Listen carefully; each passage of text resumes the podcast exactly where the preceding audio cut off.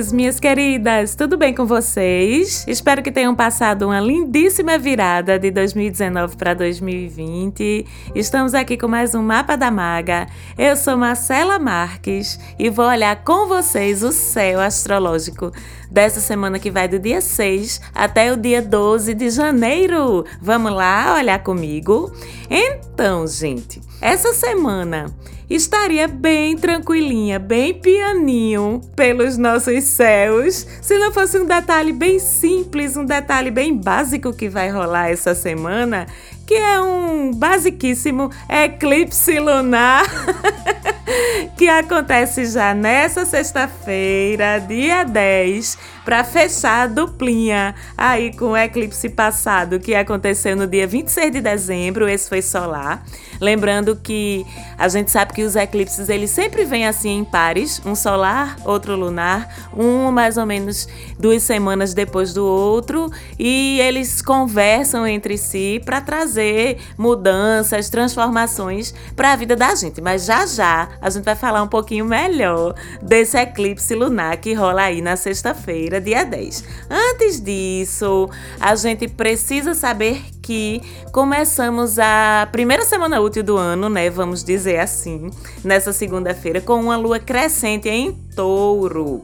Nessa lua, a gente já passou o sábado e o domingo passados. Já sabemos que essa lua em touro crescente dá um sono, uma preguiça, uma fome, mas isso aí deixa para o fim de semana, certo? Agora já é segunda-feira, o fim de semana já passou, as festas também já passaram, então agora a gente tem que pegar aquela outra parte de uma lua em touro, que é a parte paciente, trabalhadora, realizadora, de um ritmo mais ponderado, ainda que um pouquinho mais lento, mas é um ritmo firme, um ritmo constante que essa luazinha em touro vem trazer pra gente, para então a gente começar a dar continuidade, a modular, vamos dizer assim, a explosão de energia que foi o posicionamento anterior a esse, que era lua nova em Ares, que vem puf, explodindo com energia. Aí agora essa lua em touro modula, diz assim: peraí, calma. Vamos, é por aqui, é por aqui, enfim. Transforma essa energia inicial que a lua nova em Ares trouxe em realização, em trabalho efetivo, para ir fazendo as coisas acontecerem de uma forma mais construída, de uma forma mais planejada, mais duradoura. Sem esquecer que essa é uma alunação que está em touro no começo dessa semana, mas começou lá em Capricórnio, então é Capricórnio que dá todo o tom desse ciclo lunar. Lembrando que o Sol também ainda continua em Capricórnio, Júpiter, Saturno e Plutão vão passar um bom tempo em Capricórnio, fora Mercúrio, que também está por lá. Então, assim, essa alunação toda, esse ciclo todo é sobre Capricórnio. Então é sobre trabalho, esforço, construção das coisas, certo? É sobre a gente gerar resultados que não são colhidos se a gente não suar a camisa, se a gente não se comprometer de verdade. Não adianta querer que as coisas caiam do céu agora, porque não é o modus operandi de Capricórnio. O céu agora pede trabalho, esforço. Sem isso a gente não colhe resultado. Então é melhor a gente aceitar que dói menos, tá certo? E aí assim, Mercúrio, Sol, Júpiter, Saturno, tudo em Capricórnio e passam todos juntinhos a semana, literalmente juntinhos em conjunção, que vocês já sabem que uma conjunção em astrologia é uma reunião de forças entre os astros, né? Eles estão ali todos bem pertinho um dos outros no céu, reforçando-se entre si, ajudando-se entre si, tipo os Vingadores, sabe? Cada um já é massa sozinho, mas quando junta todos para combater o mal, aí a vitória é mais garantida, porque a soma dos poderes, vocês estão entendendo? Então é bem isso. Assim, vem uma mega força de todos esses astros juntos e relacionados com essa coisa de se esforçar, de trabalhar, de colher os resultados do esforço da gente. E aí, especificamente, essa conjunção envolvendo Mercúrio, Sol, Júpiter, Saturno, o que é que acontece? Não só favorece, abençoa a nossa produtividade em si, a nossa capacidade de realizar as coisas, é, favorece que a gente ande de fato com o nosso trabalho, como pelo fato de Mercúrio também estar tá envolvido, favorece ainda que você divulgue seu trabalho, que você apresente, fale do seu trabalho, que você comunique suas realizações, o andamento das suas coisas, o andamento dos seus projetos e você comunica isso com a ajuda de Mercúrio em Capricórnio, em conjunção com todo esse resto dessa galera aí teu discurso ganha seriedade, ganha credibilidade. Então, assim, tipo, é uma boa semana, por exemplo, para apresentar relatório, para defender ideias, defender pontos de vista, mas tudo isso através do uso de fatos, de números, de informações objetivas, certo? Porque esse Mercúrio de Capricórnio, ele opera diferente da paia, como a gente diz aqui em Recife, que quer dizer da conversa, da lábia, de um Mercúrio, por exemplo, em Sagitário, que foi o trânsito passado de Mercúrio anterior esse, né? Uh, Mercúrio em Sagitário a gente argumenta, a gente convence os outros das coisas pela convicção com que a gente as defende, pelo entusiasmo que a gente coloca na fala com essa ajuda de Sagitário, pelo brilhantismo mesmo que a gente ganha na nossa fala, na nossa argumentação. Esse é o modus operandi, por exemplo, de Mercúrio em Sagitário. Só que Mercúrio agora está em Capricórnio, né? Então a forma de se comunicar, a forma de se expressar, a forma de argumentar muda para o modus operandi de Capricórnio. E como é isso? Isso acontece pela objetividade da fala, pela concretude dos argumentos que a gente está trazendo e não pelo mero entusiasmo, né? Então, como é que é essa abordagem? É assim: olha, isso aqui vai dar certo por causa disso e disso. Os números provam que isso, que aquilo, que aquilo outro. Os objetivos que a gente se propõe vão ser atingidos através de tais e tais e tais ações. É o concreto, vocês entendem? É por aí. Então, argumente, mostre suas ideias, suas realizações na ponta do lápis, preto no branco. Essa conjunção está muito favorável para isso essa semana. Agora, com esse carrego todo entronchando aí o céu para os lados de Capricórnio. O que é que periga a gente esquecer e que a gente não pode esquecer de jeito nenhum? Oh, minha gente, não dá nunca para esquecer.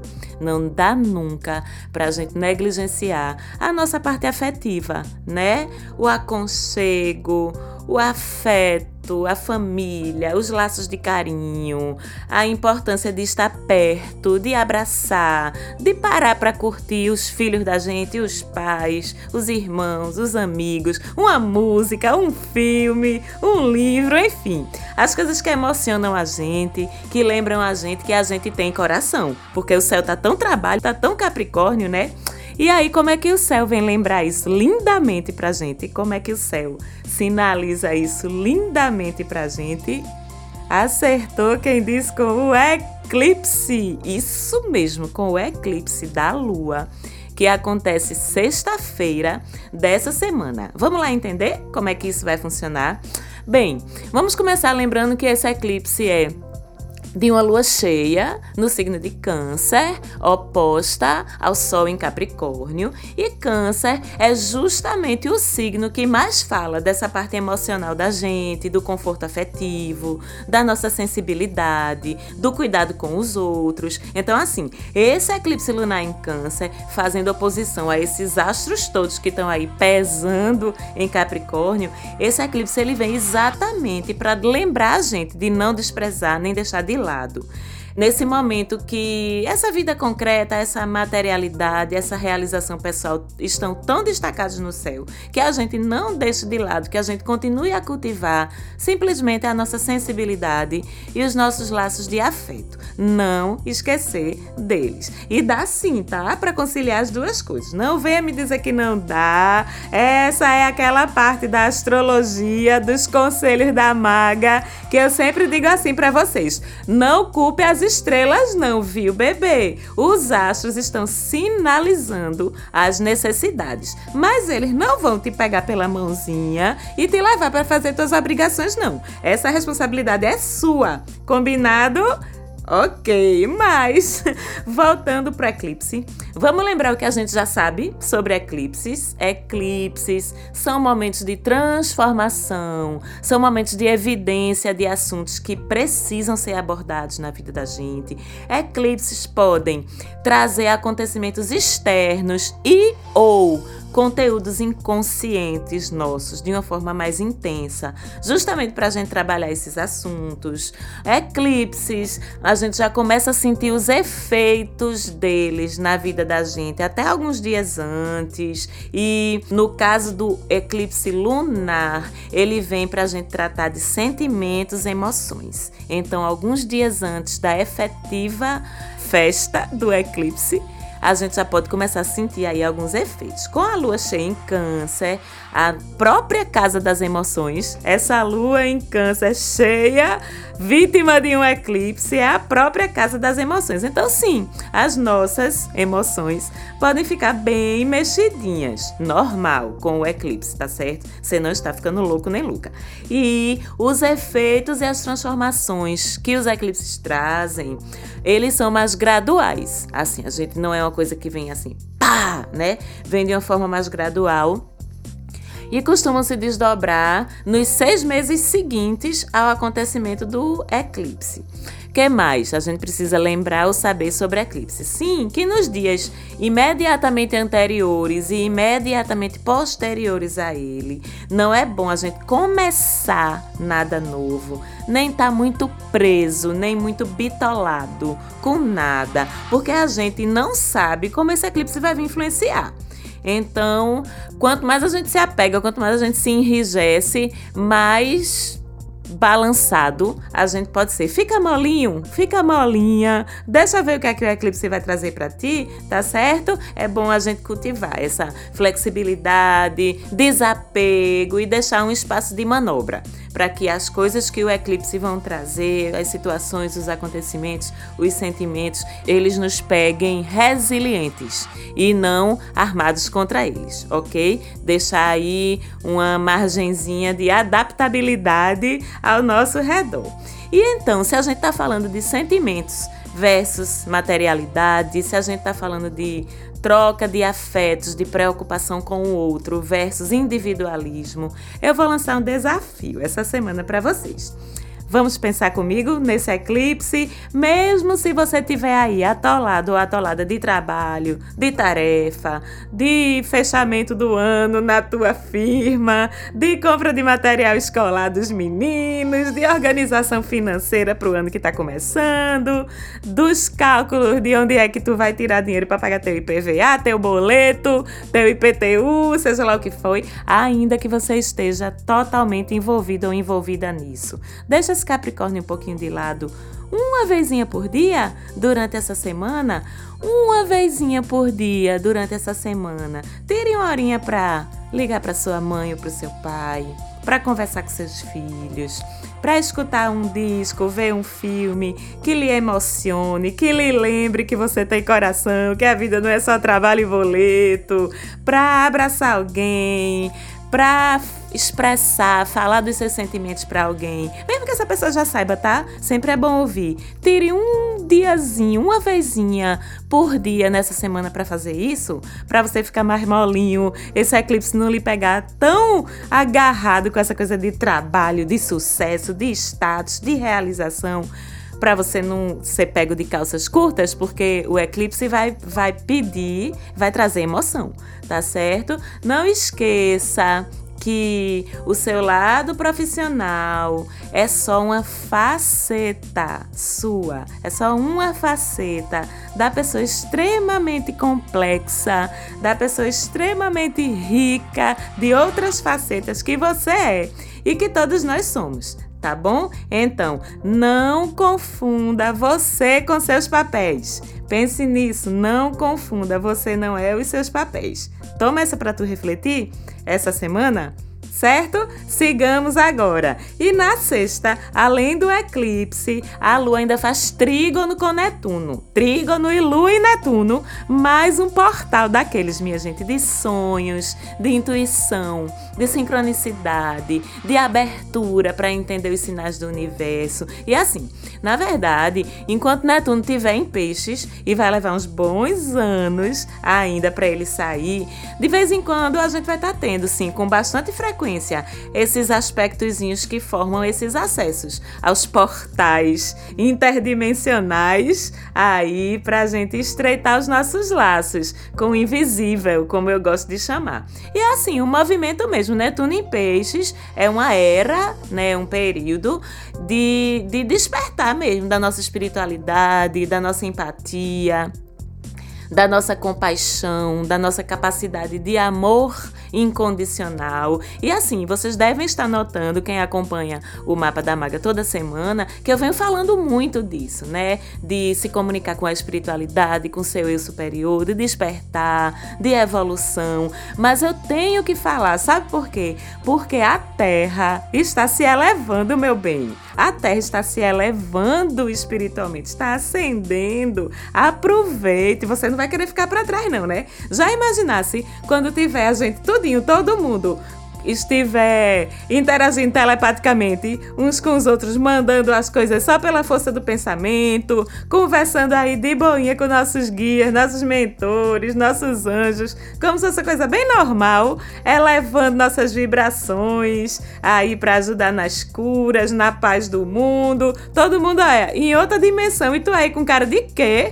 Com cara de terraca ainda. Não! Aproveite então esses aspectos aí que uma vez ou outra Netuno está formando com a Lua, com Mercúrio, com o Sol, para ir abrindo seus canais. Senão, ó, a nave vai chegar, vai levar todo mundo e tu vai ficar aí sozinho, visto no teu atraso espiritual. É, pronto, falei. Conectar é importante, gente. Vou estar tá falando sempre disso assim também que eu tiver a oportunidade. E aí, vamos voltar para Terra um pouquinho, porque quando chega no fim de semana, a gente tem uma lua mais safadinha, né? Mais material, mais terráquea, que é uma lua toda cheia em leão. Na verdade, uma lua mais fogosa, uma lua cheia em leão. A gente volta um pouquinho mais para a terra, para o fogo.